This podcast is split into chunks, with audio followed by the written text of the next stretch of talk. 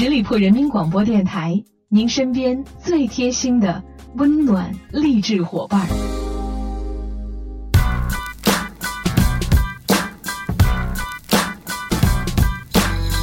Love your hair in the morning, you sneaky kiss without a warning. Don't go to work, stay in bed with me.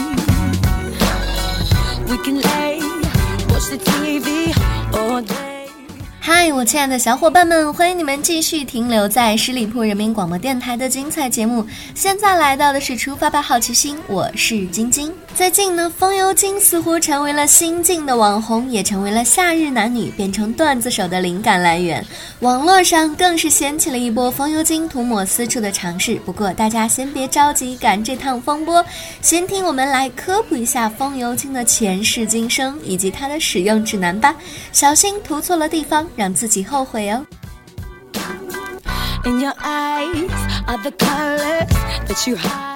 首先，我们要了解的当然是为什么涂了风油精会感觉到凉爽。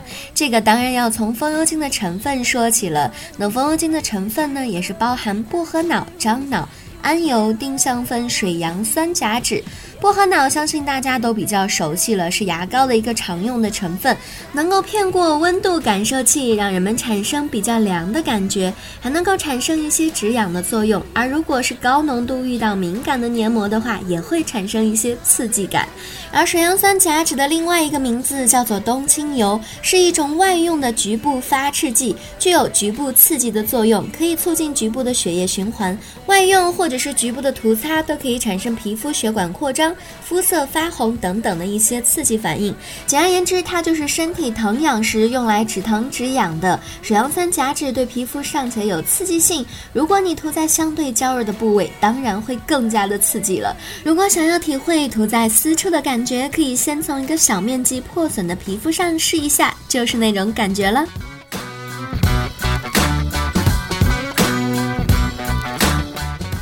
接下来我们看一下风油精的正确打开方式到底是什么呢？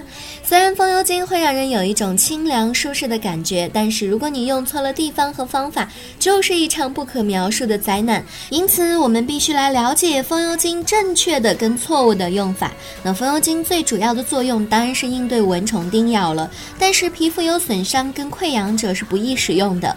蚊子靠味道定位攻击目标，风油精的气味呢也能够起到一个遮盖人体本。本身气味的作用，因而可以减少被蚊子攻击的可能性。风油精还可以防晕车，在乘车前或者是途中，可以将风油精涂抹于太阳穴、风池穴，或者是滴两滴风油精于肚脐眼处，能够缓解晕车带来的不适状况。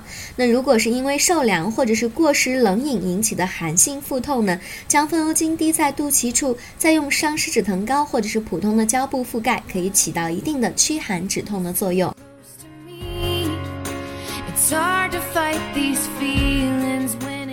需要注意到的是，风油精使用的时候呢，还有一些讲究的。风油精呢是一种外用的药，它含有色素、香精等辅料和增稠剂石蜡，并不符合食用标准，所以风油精是不能够喝的。虽然迄今为止我还没有见到这样的人，但是世界之大，总是有那么几个特别的存在，所以在这里还是要提醒大家啦。此外呢，在出汗时是不适宜使用风油精的，因为风油精含有薄荷脑、樟脑等芳香剂，这些成分会通过汗腺被人体吸收，在出汗时呢，汗腺是打开的状态，更容易被此类的芳香剂入侵。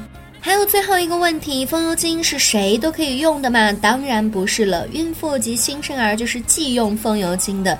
这个呢，是因为风油精的主要成分之一樟脑具有一定的毒副作用，这些毒副作用一般不会在常人身上显现，但是对于特殊时期或者身体情况发生变化的孕妇和抵抗力较弱的新生儿的话呢，一定要慎用了。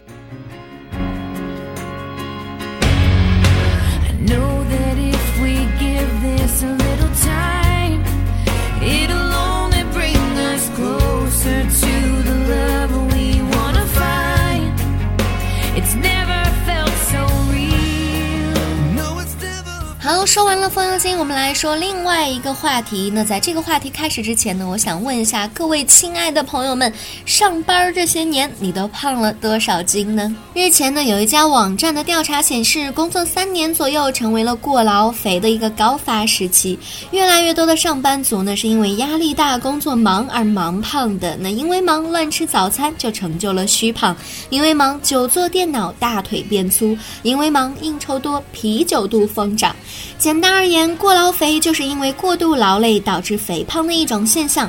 很多人就纳闷了，不是越辛苦就越容易变瘦吗？那为什么还会出现过劳肥这种状况呢？上班族又应该如何避免过劳肥呢？今天就跟着我来一起解开你心中的迷思吧。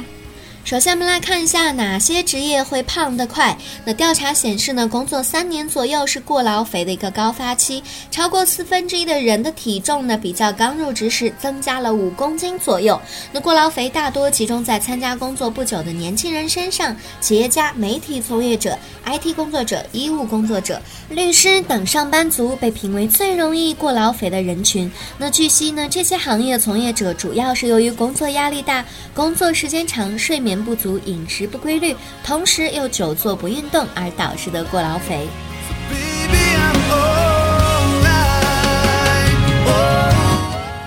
很多人又问了，为什么越忙越容易发胖呢？那每天从早忙到晚，一回家就感觉身体被掏空了。本来以为会变瘦的，那为什么体重反而一路飙升呢？专家表示，正是因为工作压力导致的内分泌紊乱，减缓了人体的新陈代谢，代谢缓慢，摄入还在增加，那多余的热量身体消耗不了，因此就很容易长胖。同时呢，很多人习惯靠吃喝来减压，无意识的多吃，当然容易形成肥胖。上班。族们最大的问题就是长时间坐在座位上不走动，平时运动量太少，这样就很容易造成脂肪囤积，让肚子越来越大。不科学的饮食习惯呢，也是导致肥胖的一大因素。白天忙于工作，晚上又多应酬，本来应该少吃点的晚餐却变得异常的丰富，剩余的热量囤积储存，形成了肥胖。另外就是睡眠不足，经常熬夜加班，或者是因为压力睡不好觉，这个呢也与肥胖存在着潜在的联系。Every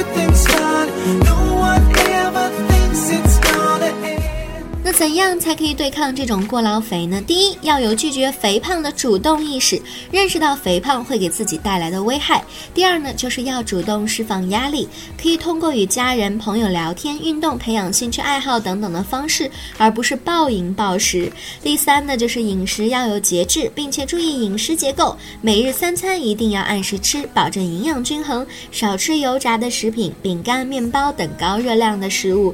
第四呢，就是工作时每隔一段时间站起来活动一会儿，并且选择一样适合自己的运动，长期的坚持下去，比如羽毛球、爬楼梯、快步走等等的，平均每天运动半个小时。第五，生活要有规律，能够早完成的工作就不要拖沓，尽量不要熬夜，保证充足的睡眠。只要按照我们提到的这些建议来慢慢的改善自己的生活习惯，相信过劳肥也会远离你的。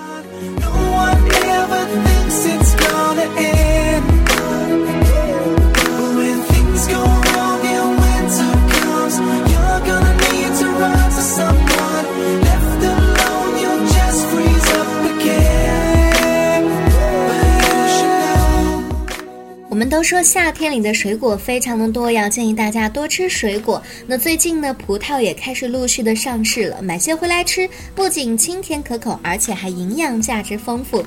不过呢，我不知道朋友们有没有这样一种困扰，就是葡萄虽然很好吃，但是却很难清洗。那很多人买回家呢，会直接用清水冲洗一下就完事儿了，却不知道果皮上的灰尘和农药残留是很难洗干净的，这样非常容易吃坏肚子。其实呢，要想把葡萄洗干净也不是一件非常难的事情，只要掌握一点点的小技巧就好啦。下面赶紧让我们一起来学习一下吧。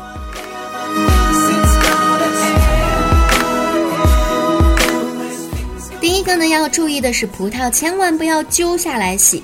很多人洗葡萄喜欢一粒一粒的揪下来洗，觉得这样洗得干净。然而呢，却事与愿违。从营养学和安全的角度来看，这种方法是绝对错误的。因为这样洗很容易破坏果蒂，那表面的农药和细菌呢，很可能就会通过这个破口进入到葡萄里，污染果肉。另一方面呢，葡萄的部分营养也会融入到水里面流失。所以最安全的做法是先用流水成串的冲洗后，再用剪刀将它剪成方便清洗的小串儿。如果不嫌麻烦的话，可以剪成单粒，注意一定不要刺伤果肉。然后呢，将它浸泡十分钟左右。在这个过程中呢，可以加入少量的面粉，可以来吸附葡萄表面的农药和一些灰尘等脏东西。最后再用清水冲洗干净就可以了。为什么要加面粉呢？因为面粉水的粘性是比较大的，可以把葡萄往面粉的水里涮一涮，葡萄上的脏东西就会被黏黏的面粉水粘下来带走了，所以葡萄会洗得特别的干净。具体的做法呢，就是首先要将葡萄放到清水盆当中，水量要没过葡萄，加入一到两勺的面粉和水混合均匀，然后静置两分钟，用手拎着葡萄的主梗，在水中轻轻地摆动，让面粉和附在葡萄果实。之间的杂质充分的接触，两到三分钟之后呢，将葡萄用流动的清水冲洗两遍就可以了。因为面粉有着较强的吸附作用，可以轻松的洗掉果肉缝隙间的脏东西。